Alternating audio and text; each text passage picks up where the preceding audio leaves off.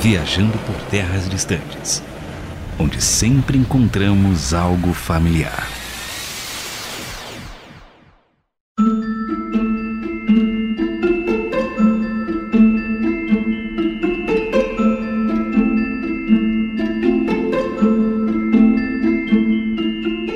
Eu sou o Luiz Felipe e há um momento na vida em que temos que escolher fazer o que é certo ou o que é fácil.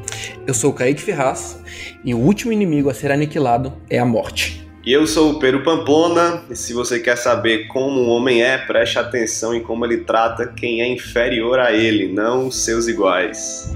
E hoje é o dia que eu vou me esbaldar, porque nós já estamos começando falando frases de referência. E vocês sabem que eu falei em todo episódio frases de referência de Harry Potter. Então, finalmente, depois de 22 episódios, a gente veio finalmente falar sobre essa saga que eu gosto tanto, que eu cresci lendo, assistindo e me formou até como um homem, talvez. Nossa, pesado.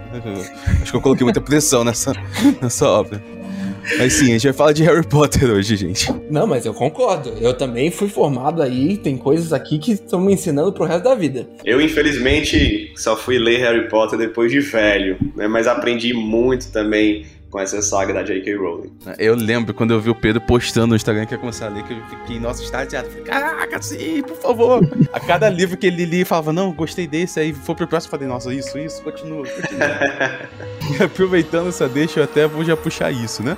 O Pedro meio que já falou, mas eu queria entender como vocês conheceram e vocês começaram, né, a, nesse universo de Harry Potter. Cara, eu, eu tinha, isso foi lá em 2001, né, na, no lançamento do primeiro filme, eu devia ter meus 8 anos de idade. Apesar de estar no cinema, eu não conseguia assistir no cinema na época, eu não tive essa oportunidade, mas nas férias daquele ano eu passei lá na, na casa dos meus primos e eles alugaram o VHS e foi, essa foi a primeira vez que eu tive contato com Harry Potter, assim, foi umas férias inteiras onde a gente assistia, rebobinava, assistia, rebobinava, assistia e rebobinava as férias inteiras, assim, isso foram 30 dias de férias fazendo só isso, só assistindo Harry Potter. E pra você que não sabe o que é rebobinar, antigamente existia um negócio chamado fita VHS, que você tinha que rebobinar, se não existia Netflix, gente, Harry Potter não tem Netflix, então... Pois é, mas naquela época, você tinha, se você quisesse assistir algum filme, você tinha que, por meios físicos,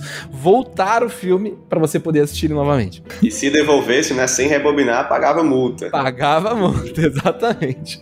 O pessoal então, tá acho... entregando a idade aí. e, cara, acho que essa foi, dali pra frente, foi, cara, ladeira abaixo. Porque todos os filmes era a sequência de todas as vezes que lançavam, era assistir e reassistir e reassistir até cansar, assim, até enjoar. Até meus pais falarem, pelo amor de Deus, eu não aguento mais você assistindo esse filme, troca de filme. E, e daí pra frente foi só isso. E você, Pedro, como você conheceu? Embora eu já dei um spoiler, né? Então, eu conheci Harry Potter por meio dos filmes também, né? Não conhecia os livros, então nessa época que os filmes foram lançados, eu tive consciência de que existia essa história. Não comecei a assistir os filmes na época dos lançamentos, mas alguns anos depois eu passei a assistir aí os filmes, né? Então já assisti todos os filmes quando eu era mais novo, mas a minha memória ela é tão ruim, tão ruim, que eu não lembrava de praticamente nada, certo, dos filmes. Eu lembrava só de algumas coisas bem marcantes, como por exemplo, eu sabia que o Dumbledore ia morrer em algum momento, mas nem sabia quando, nem sabia em qual livro. Spoiler, spoilers! E aí, pode dar, pode dar spoiler ou não pode? É fato aqui, já dizemos em vários episódios, Viajando Terra Distante é spoiler. Se você não, não sabe disso agora, não, sei que tá, você tá ouvindo esse episódio. Ah, então vamos lá. Eu sabia, né, que algumas coisas como essa iriam acontecer, mas minha memória é tão ruim, por exemplo, que eu não, sabia, eu não lembrava nem da história do Snape, né? Então, uhum. quando eu fui ler os livros, eu li mesmo como se fosse a primeira vez, praticamente. Nossa, e esses livros eu só li agora, né, no ano de 2021. Sim. Porque quando eu era mais novo, havia muito a ideia de que Harry Potter era um livro proibido para cristãos, né? E ainda há, né? Sim. Então, principalmente no meio pentecostal, mas não só no meio pentecostal. E como eu cresci nesse meio, eu nunca tive muito interesse por ler os livros, apesar de ter assistido os filmes, né? Fica a incoerência aí, né, na minha vida. Mas nunca tive interesse, nunca foi algo próximo de mim. E eu respeito, tá? Quem acha que é proibido para os cristãos, eu não tenho nenhuma intenção de convencer o contrário, eu acho que isso é da liberdade, da opinião de cada um, por isso que não me preocupo com isso. Mas hoje, com a visão que eu tenho hoje, né, eu vi que não, é possível ler sim, inclusive descobri muita coisa cristã dentro de Harry Potter, né? E aí o meu contato, o meu contato foi agora, com 30 anos de idade, eu li a saga Harry Potter e já quero reler de novo. é um fenômeno muito bom, porque você tira várias lições e coisas que você nunca imaginaria, na verdade, né? Porque a, a, verdade é que a história não se trata de um bruxo, tem muito mais ali no meio. Isso é só o, a capa, assim, né? Pra você contar a história de verdade, que é sobre pessoas. Com certeza. Bom, e eu conheci, e, e o Pedro falou isso é verdade, realmente, é até uma coisa estranha, porque desde criança, eu, sou, eu vou pra igreja, né? Mas, tipo, minha mãe sempre foi fervorosa, então, tipo, Yu-Gi-Oh! nunca tive em casa, porque é do demônio. Assim, Dragon Ball tinha o Mr. Satan lá, então nunca assisti e nem gostava, porque tinha o Mr. Satan. Agora, Harry Potter, minha mãe leu pra mim. Olha aí. Olha aí essa benção. Tá eu lembro até hoje que, tipo, tava o primeiro filme foi o único filme que eu não assisti no cinema. Na verdade, correção, porque eu assisti mês passado, porque voltou aos cinemas o primeiro filme.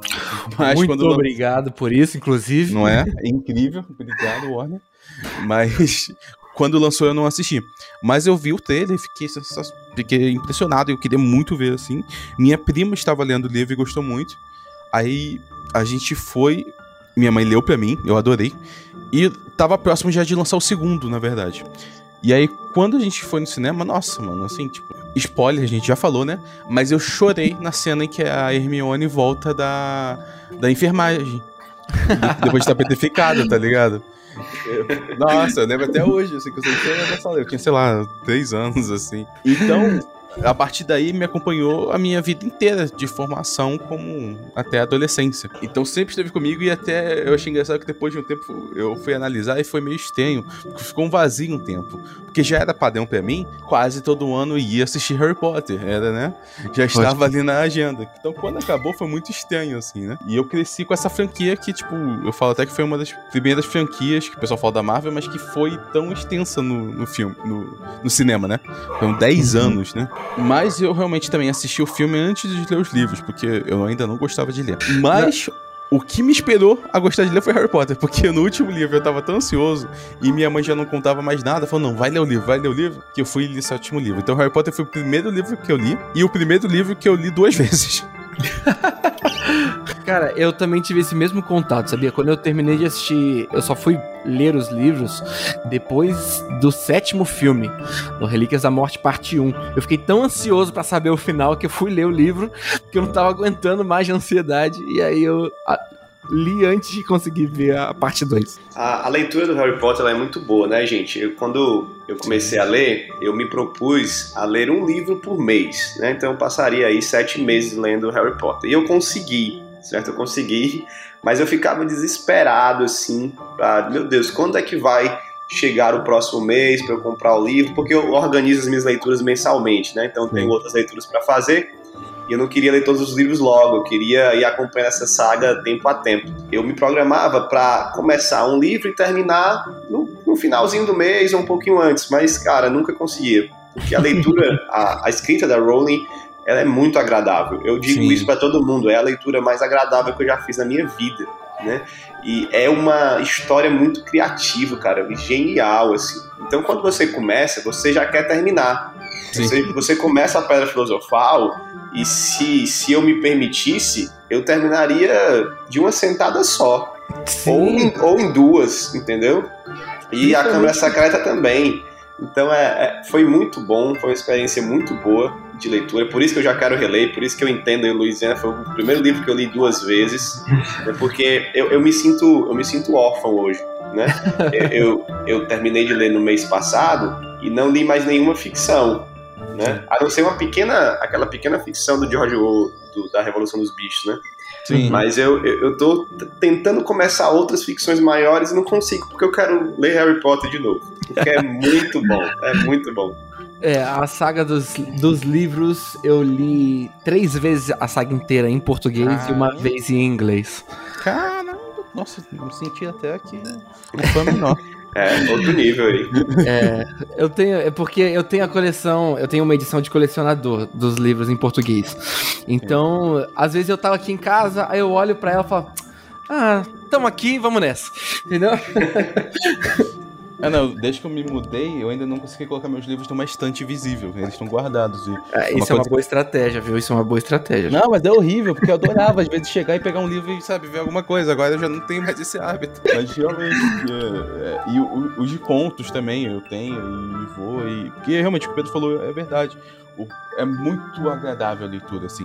E vai indo num fluxo, você vai querendo mais, os capítulos se fecham direitinhos. E, nossa, eu lembro que assim, a única coisa que eu. Eu lembro que eu até fiquei com medo, que eu fico muito ansioso quando eu vejo alguém querendo ir, ir pro universo de Harry Potter. Então, quando eu vi o que o Pedro ia ler, eu falei, eita, o primeiro é meio infantil. Às vezes a pessoa vai achar que vai seguir assim. e- porque o primeiro é muito mais, né, um, um pra criança, realmente, né? Porque É. se você for acompanhando do primeiro até o sétimo, vai crescendo até, tipo, a maneira como ela conta a história. Ou as coisas com que ela lida na história, né? Sim, Sim. é, os livros vão ficando cada vez mais sombrios, assim, né? Se posso te dizer.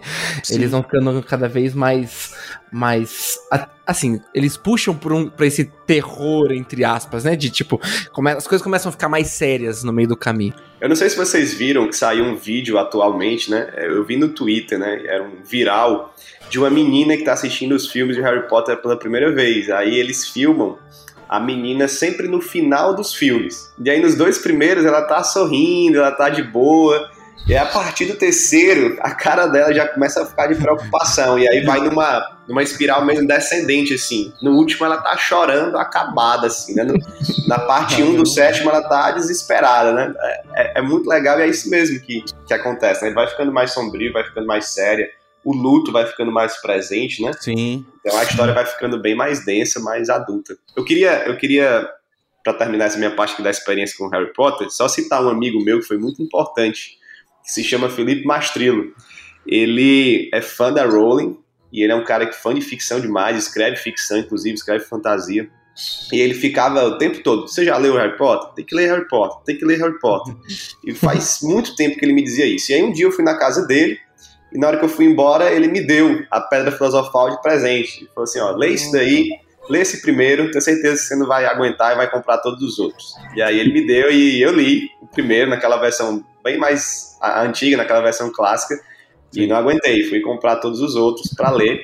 E aí ele ficava. E aí eu ia lendo e ele ficava assim: já chegou no sétimo? Aí eu, não.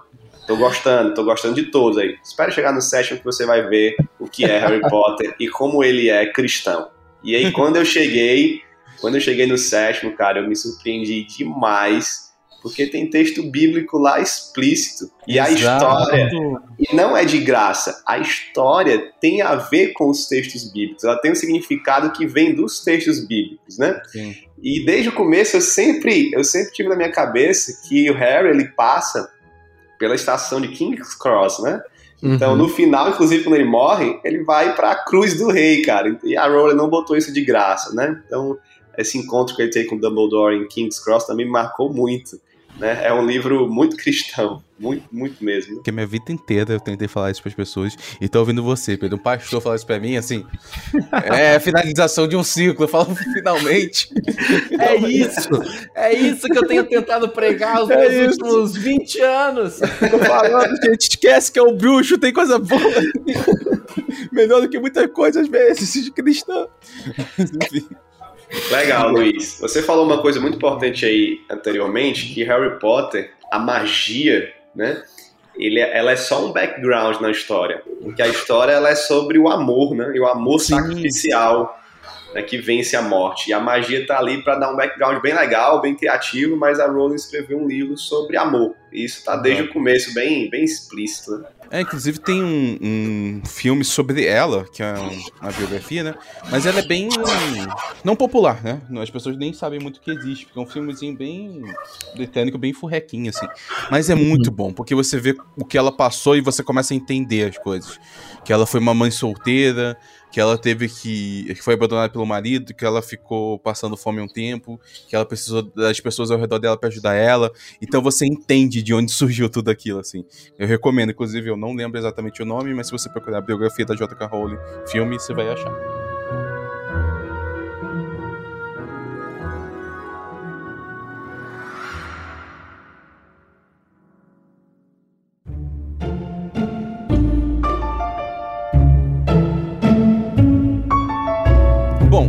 Assim, a gente sabe, a gente falou e hoje em dia tá cada vez mais as pessoas fazendo picuinhas desnecessárias, mas tem e sempre teve essa relação de filme e livro, né? Porque a pessoa sempre fala, se você assistiu o filme, falou, não, mas você tem que ler o livro. Porque no livro tem, acontece tal, tal, tal coisa, você precisa, né?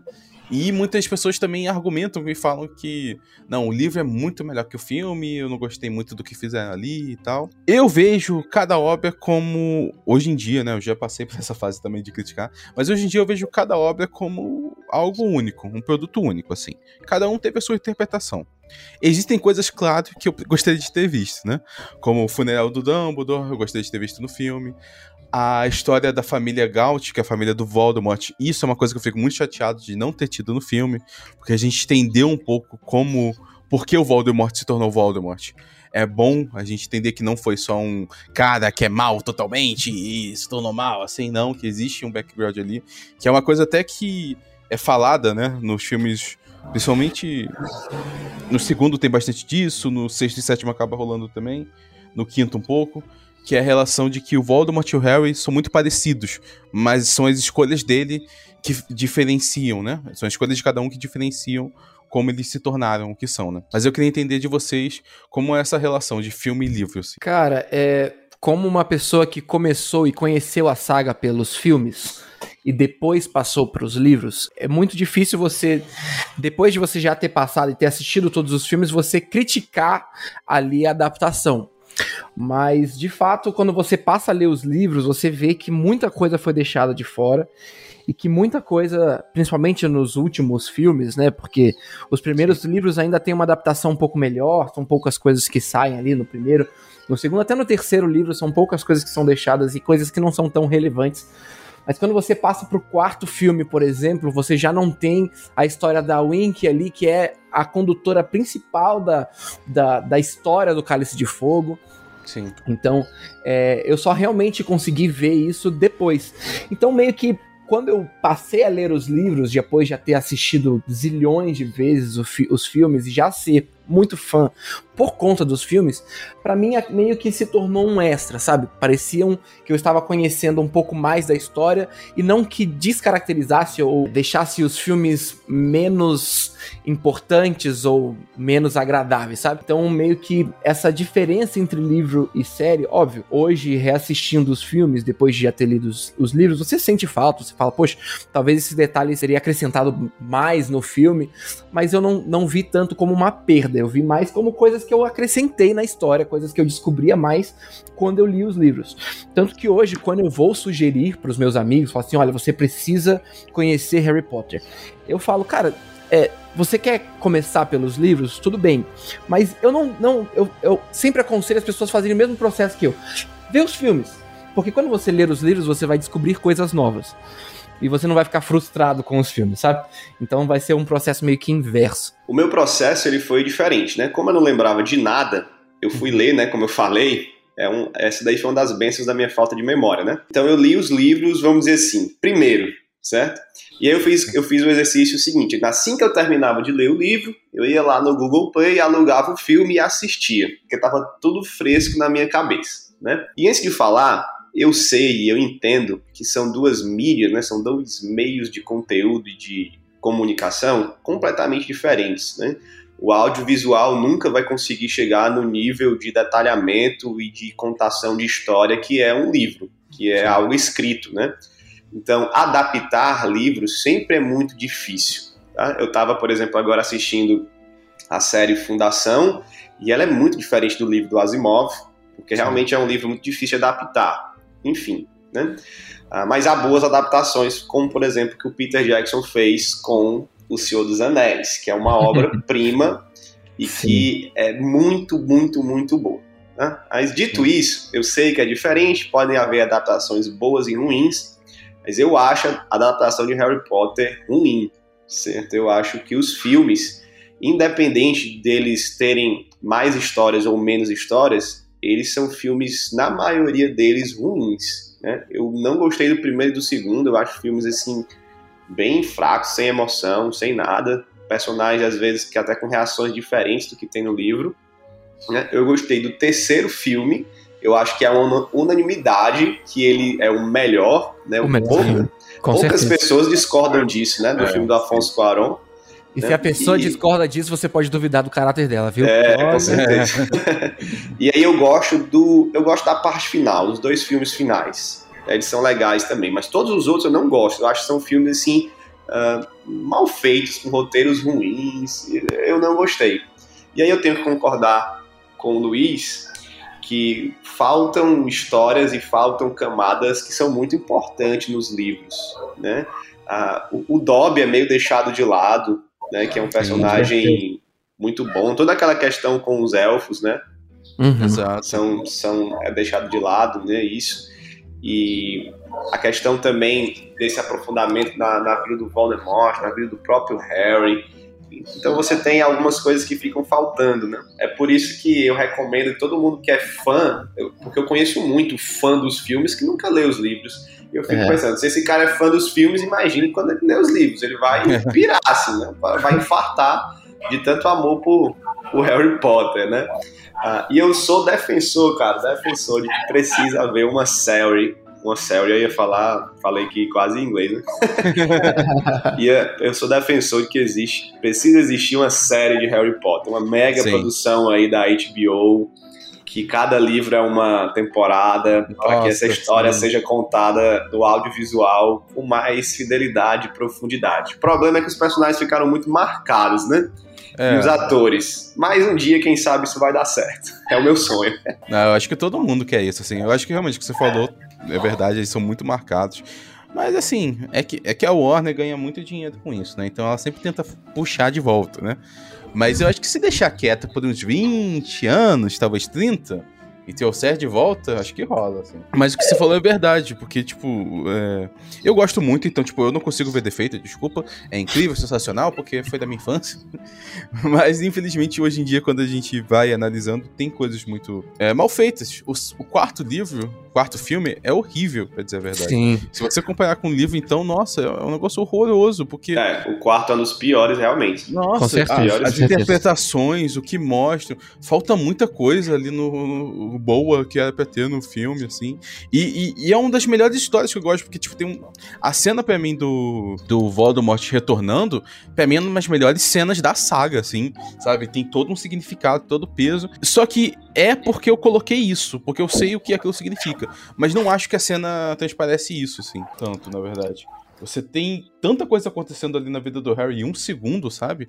Ele vê o, o, o Nemesis dele, assim, quem criou toda uma infelicidade na vida dele ali, retornando a partir da vida dele também, porque usou sangue, o amigo dele morrer na frente dele, o pai do cara que ele tinha um conflito, ele descobre que é o comensal da morte.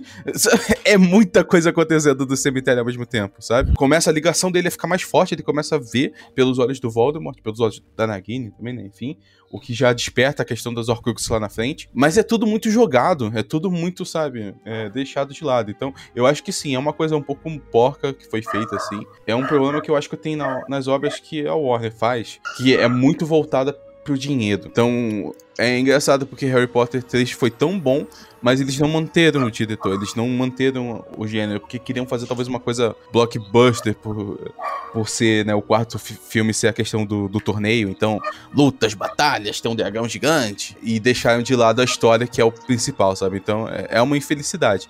Eu falo, como fã, eu adoro os filmes, vou continuar assistindo, acho incrível, mas ainda tem essas fadas que me deixam triste. Sempre que eu leio o livro eu falo, queria ver isso.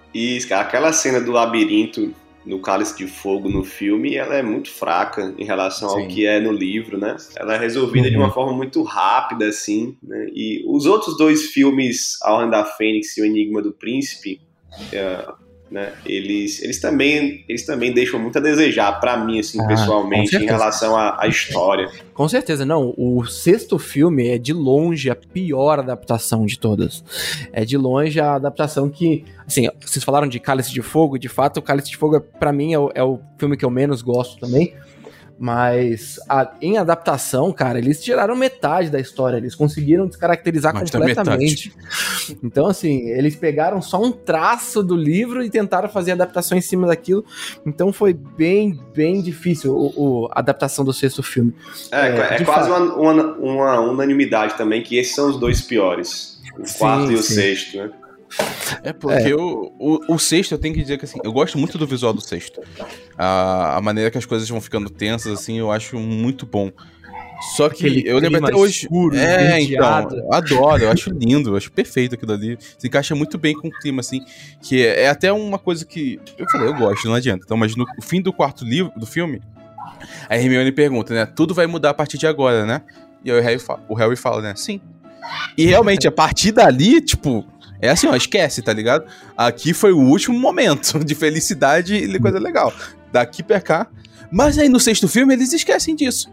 Porque eu lembro do diretor falando que assim, não, porque nós vamos tentar fazer uma coisa adolescente, porque é, vai ter música, o rock and roll adolescente, é, nossa, até uma Romance. frase que é romance, e até uma frase final que, tipo, a gente tentando defender Harry Potter aqui como cristão, e as poções que vão ser as drogas na adolescência. Pois é. Caraca, eu falei, nossa, qual é a desse cara? Não, não faz isso, sabe?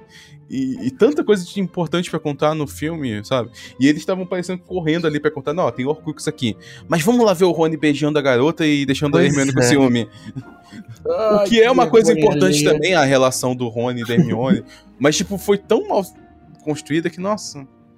É, é triste. Foi o que vocês disseram, assim, é, na verdade foi muito o que o Felipe falou. Pra mim, é, eu, é, eu sou muito fã dos, dos filmes, então eu vou continuar assistindo todas as vezes que passa, todas as vezes que eu tô zapeando pela TV e passa o filme, eu tenho que parar pra assistir. Então, mas de fato as adaptações são bem, bem tristes. Por isso que eu falo que talvez, é, para mim, e quando eu converso com as pessoas, eu falo, leia os livros e você vai descobrir um universo completamente diferente. E você vai ter coisas a mais na sua vida, assim. Porque quando você faz o caminho inverso, é só decepção, entendeu? Se você começa pelos livros, é só decepção. Eu tive, eh, eu nem falei, né, mas eu tive as duas experiências, porque assim, até o sexto filme eu não tinha lido os livros. A partir do sétimo que eu fui ler, né? Então, assim, até o sexto filme, então eu tive a experiência de ver o filme primeiro e depois ler os livros. No sétimo eu li o livro primeiro e depois assisti o filme. Realmente o que o Kaique falou é. É a verdade, assim, você lê os livros depois, embora, assim, eu tenho uma dificuldade de ler livros depois que eu vi o filme, porque fica muito marcado as cenas na minha cabeça, então é um pouco complicado. Porque quando eu, eu leio só o livro, eu imagino, e aí eu vou ver o filme, é outra visão. O contrário é mais difícil, mas realmente vale mais a pena porque você vai. Ah, então tem os elfos domésticos. Ah, então tem a mãe do Sirius num quadro gritando o filme Nossa. inteiro, que é a coisa mais sensacional no livro inteiro. que é incrível, eu amo. Nossa, eu lembrei aqui agora, eu fiquei até triste, porque é muito bom a mãe do Sirius no quinto livro.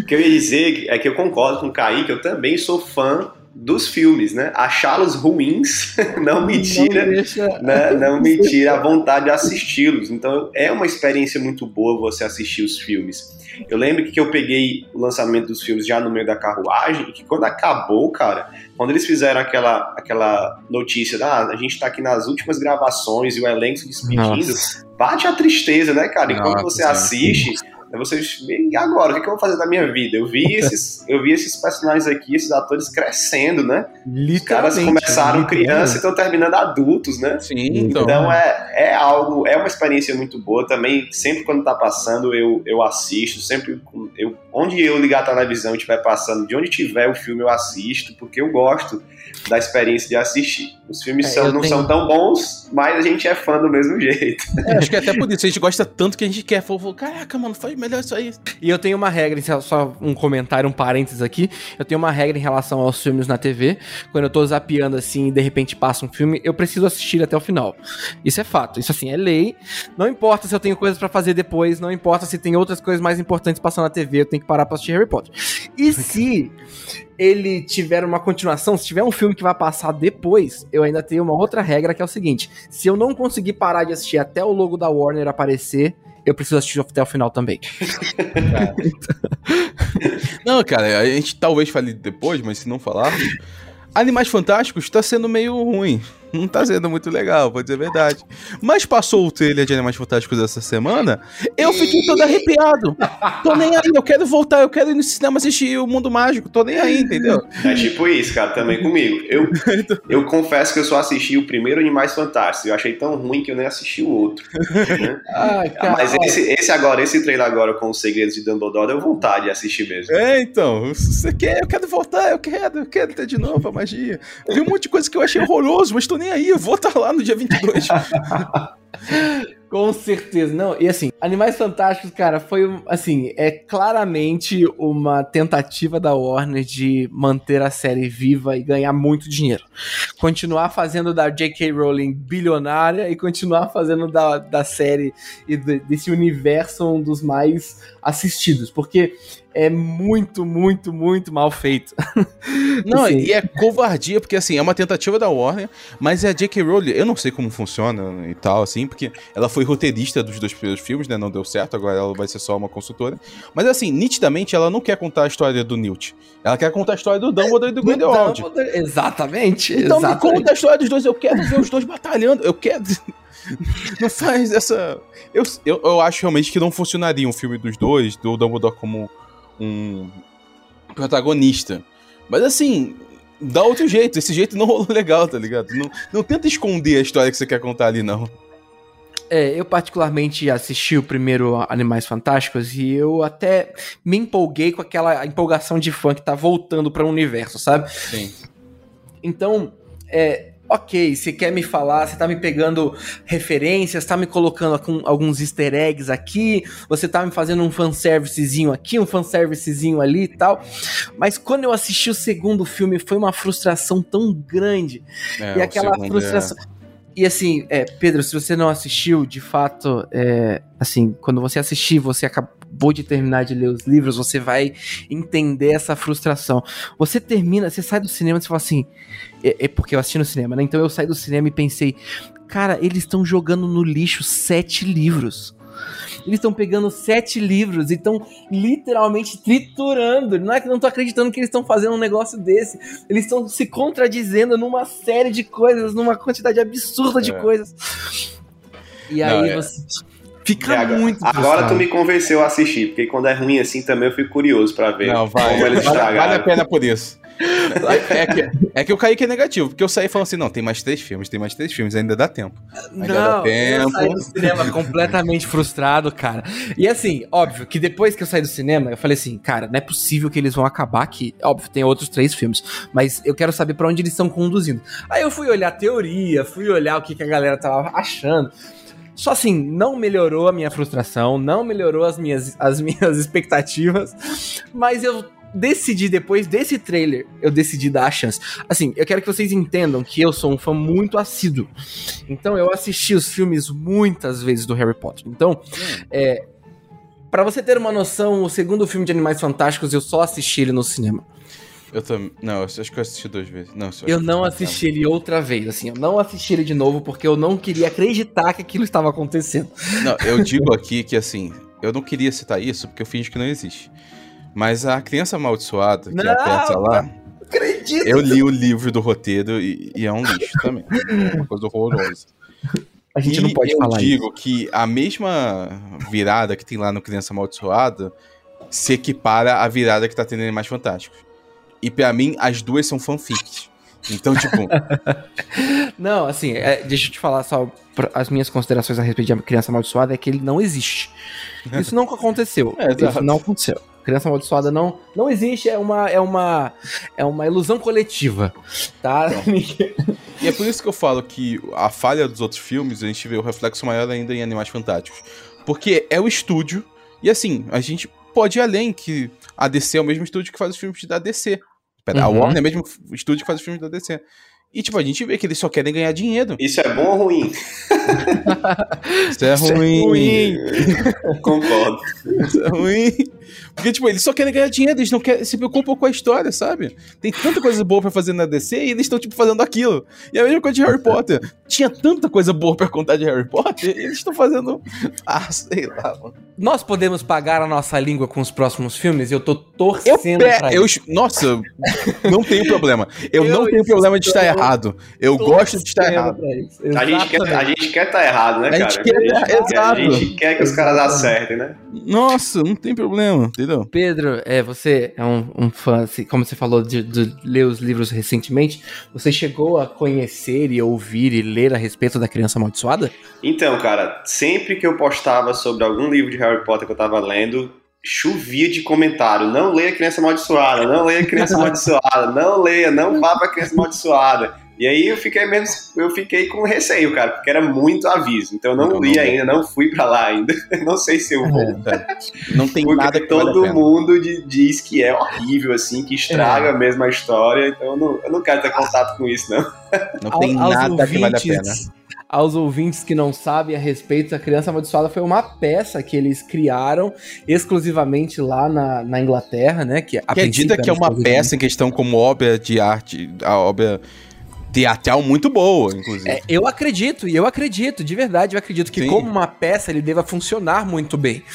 É, mas aí, óbvio que quando se falar sobre qualquer, principalmente na época que lançou, que surgiu Criança Amaldiçoada, não existia ainda a história da, da- do Animais Fantásticos. Então, foi a primeira obra pós Harry Potter que se falava sobre o universo. Então você. É óbvio que se causou uma euforia muito grande entre os fãs, né? Então eles pegaram, aproveitaram essa onda e surfaram nela e criaram esse livro, que é literalmente o roteiro da peça. Ele é tão literalmente que é, você no livro você tem fecha- fechar e abrir cortinas, luzes que se acendem, que se apagam, porque é literalmente o roteiro da peça. Tem primeiro ato e segundo. Primeiro e segundo ato, exatamente. Eita, então eu não quero mais ler isso, não. É, então, ele, é, ele é Quer literalmente. dizer, eu nem queria, agora eu não quero mais ainda. já falei isso. Se você não tinha motivo suficiente, pronto. Já colocamos o tempo aqui. E, cara, assim, eu comprei o livro, eu tenho ele aqui, eu, Eu tenho, olho tá aqui ele. também. Ele fica longe da minha coleção original, tá? Ele fica na, na ordem dos meus livros aqui, ele fica distante da minha coleção original, É. porque não tem esse mérito, ele não merece estar próximo. Mas eu realmente acho que ele se passa, né? Literalmente assim que acaba Harry Potter. Ele literalmente acaba. Começa com o, com o, o prólogo, né? Com, é o prólogo? O que se chama? O, a- o último cap, é, é, com epílogo, perdão. É, ele literalmente começa no epílogo de Relíquias da Morte. Então ele se passa 19 anos após os acontecimentos da, da, da Segunda Guerra. Então, quando, quando me falaram de A Criança Amaldiçoada, eu pensava que era uma história, que era uma prequel do Harry Potter. O Harry seria a criança amaldiçoada, Hum. então seria uma história dos pais dele lutando contra o Antes Voldemort. fosse. É, antes, né? Mas eu, eu eu- eu nem imaginava. Depois que me disseram, não, é com o filho, e é no futuro, e eu, não, eu não quero ver isso, não. Eu não Mas quero eu, ver, não. Eu sonho com a história disso o tempo todo, de ver a Cara. seleção do Voldemort, mas... A- meu sonho de. Assim, meu sonho de verdade. E eu até. Todas as vezes que chega 1 de abril, eu sempre caio, porque eu sempre tenho a expectativa. É, é uma história a respeito dos marotos, cara. Imagina, essa história seria sensacional, sabe? Eu vi, e obviamente seguindo pra, pra Primeira Guerra, né? E aí você tendo ali todo o primeiro enfrentamento com, com, com Voldemort. Seria incrível, seria incrível. Então, assim, em, em resumo, a respeito de Criança Amaldiçoada, é um livro que a gente simplesmente ignora, a gente finge que não existe. E é isso.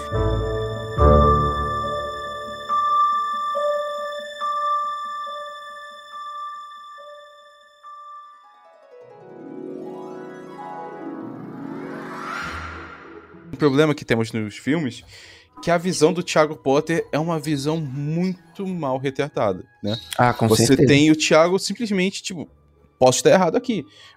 Mas quando eu assisti os filmes, foi essa a minha visão.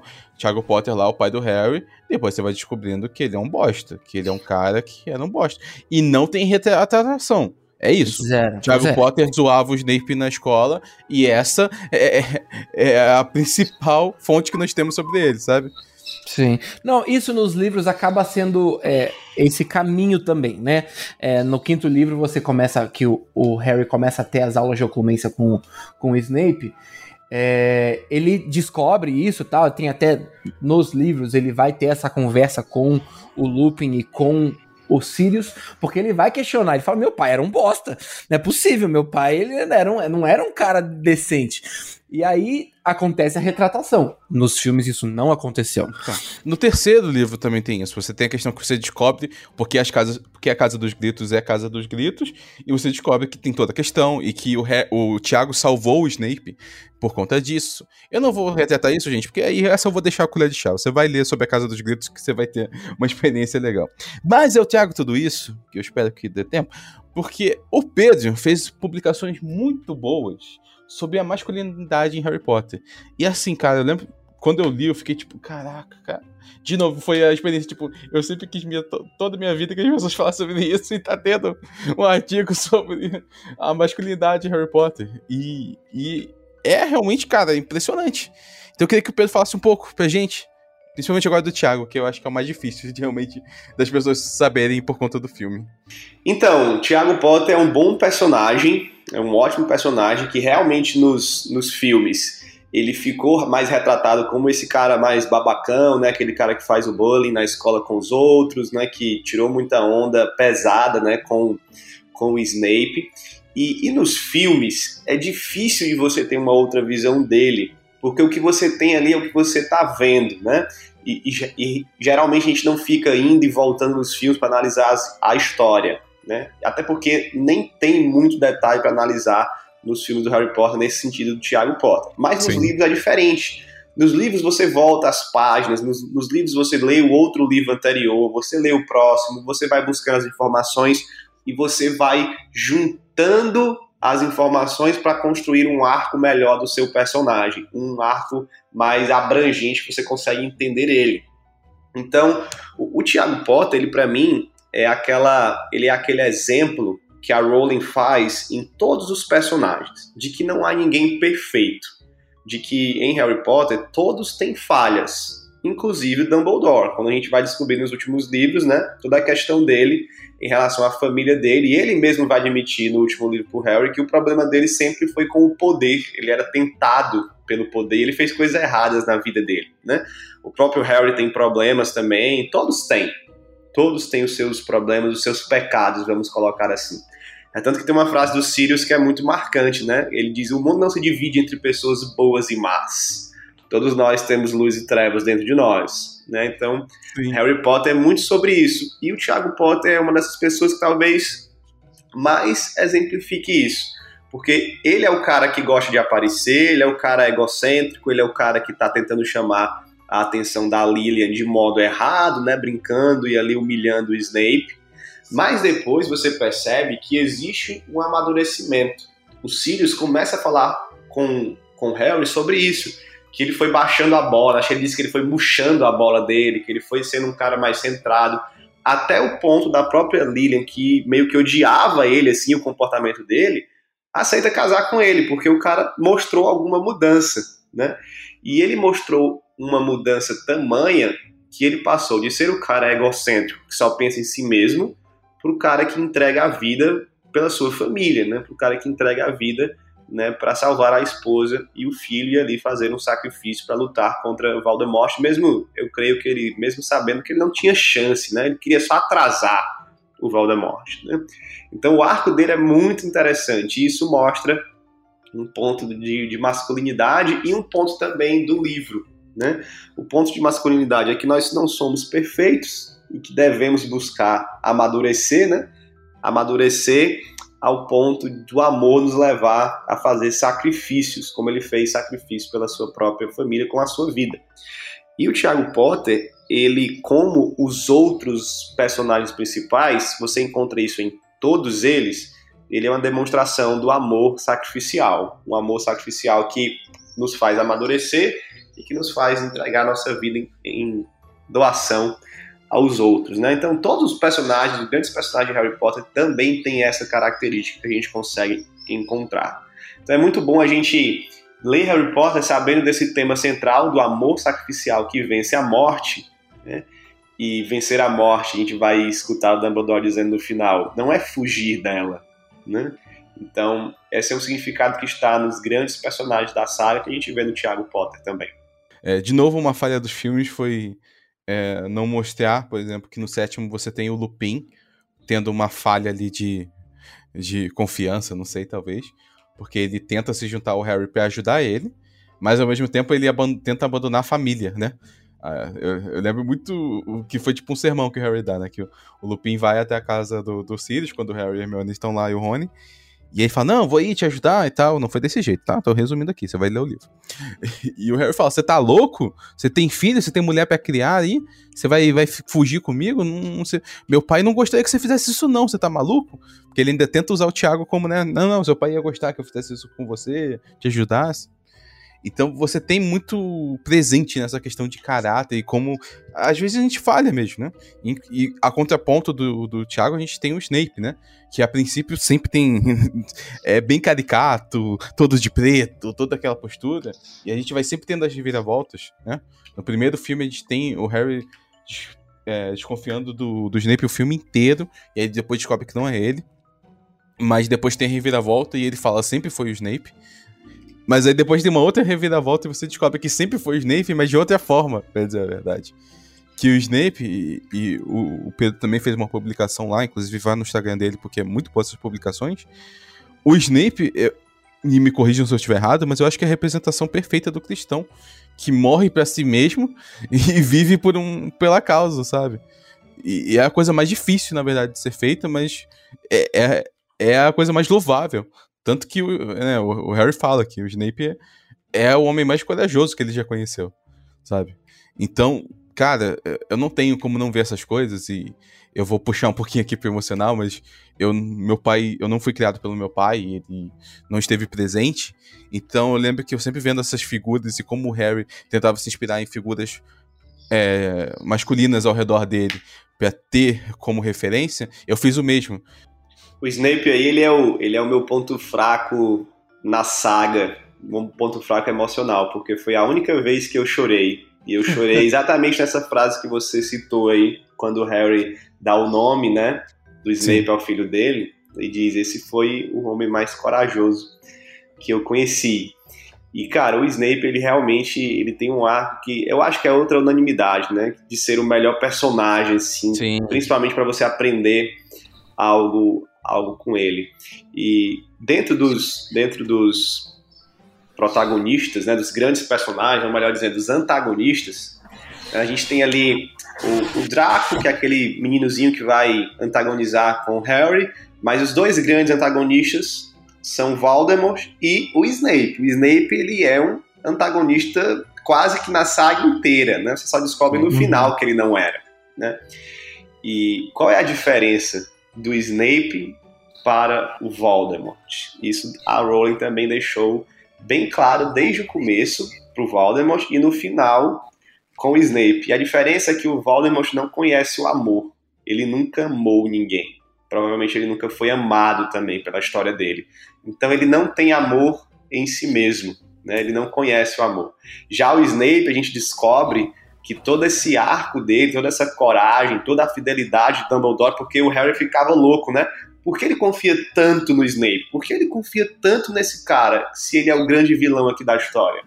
E a diferença é porque ele amava, ele sabia o que era amor. Ele amava a Lilian, né? E ele dedicou a vida para cuidar e proteger o filho do grande rival dele, né? Que era o Tiago, por amor a Lilian. Então, o, Dumbledore confiava nele porque ele sabia que ele amava, que ele tinha experimentado o amor. Então, essa é a diferença que não fez o Snape virar um Voldemort, né? O amor. Então, é, essas mensagens que a Rowling dá no livro foi o que me empolgou assim demais, demais mesmo para para ler, né? E para ler, para continuar lendo, para indicar, porque é, realmente é uma história sobre o amor, sobre o amor sacrificial que aponta para Jesus Cristo de modo direto, não é nem indireto, é direto. A Rowling está falando disso, né, no livro. É, então, e até esse ponto que você falou, refletir agora, é a confiança também, né?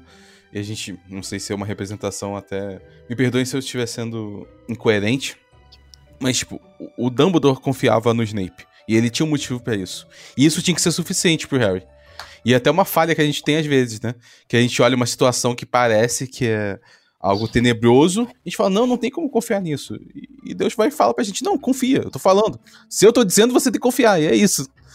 Mas o, o Harry, de novo, pela arrogância do poder, de novo, de achar que ele sabia das coisas e, e achava realmente que o Dumbledore estava sendo, né? Mas é, é, isso é importante também, né? A gente aprender a confiar na, na vontade de Deus. Bom, gente, eu tô aqui assim, eu tô até esquecendo que eu tô participando. Só ouvindo vocês, falo, caraca. Ainda sobre esse significado de Harry Potter, né, de ser uma história sobre o amor sacrificial, uh, o último livro, como eu falei aqui no começo, daquele meu amigo que ficava dizendo, ó, vai ler o último livro que você vai ver o quanto ele é cristão.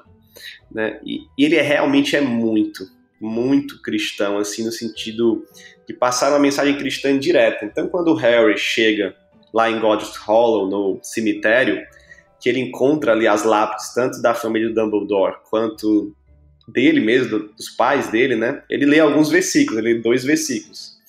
E tem um que é Mateus 6, 21, né? Onde, estará, onde está o teu tesouro, ali estará também o teu coração. E esse versículo ele permeia todo o livro das relíquias da morte, porque o Harry ele vai entrar num conflito que está lá no livro, que é o seguinte: eu vou procurar as Horcruxes para destruir, ou eu vou procurar as relíquias da morte para ter todo o poder e conseguir derrotar o Voldemort. Por qual via eu vou tentar destruir a morte? A via do poder ou a via de renunciar a esse poder e pegar as Horcruxes, né? Então ele fica nesse, nesse dilema aí, exatamente porque é onde está o coração dele, onde ele quer chegar, qual é o tesouro dele, é o grande poder ou é destruir o Voldemort por meio da destruição das Horcruxes, né?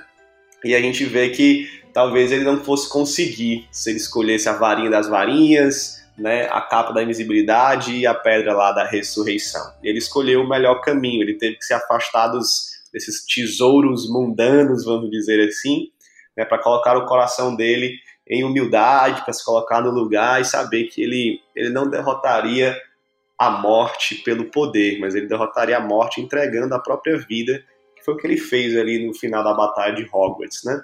Então, esse versículo, ele os dois, né? Mas esse versículo ele permeia muito o conflito do Harry e os dois também, né? Que o, o, outro também, né? Do último inimigo a ser derrotado é a morte. Então, é, são dois versículos que eles não estão ali só de graça, eles não estão ali só, ah, é um enterro cristão e na lápide tinha escrito isso. Não, são dois versículos que guiam a história e o desfecho final da saga do Harry Potter. E quando eu li isso, cara, eu fiquei assim impressionado. Eu, cara, eu não tinha ideia disso, não tinha ideia que a Rowling ia fazer isso. Eu não tinha ideia que esse livro ele ficou tão famoso mesmo, mesmo tendo mensagens cristãs tão diretas. Porque o normal, às vezes, é a galera reclamar disso, né? Ah, tem versículo bíblico, é muito cristão, fala é. sobre a cruz de Cristo, né?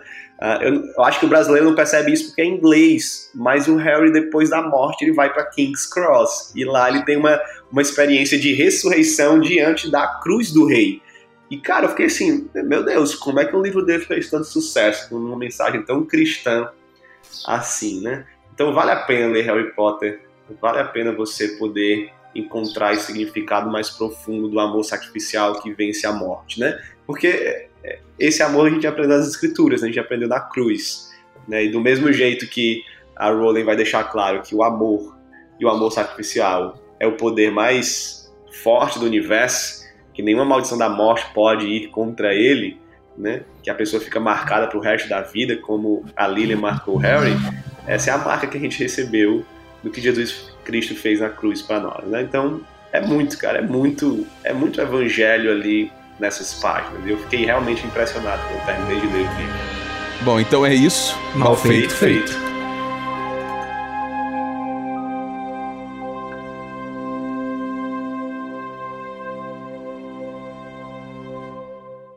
Viajando por terras distantes. É uma produção transmundial.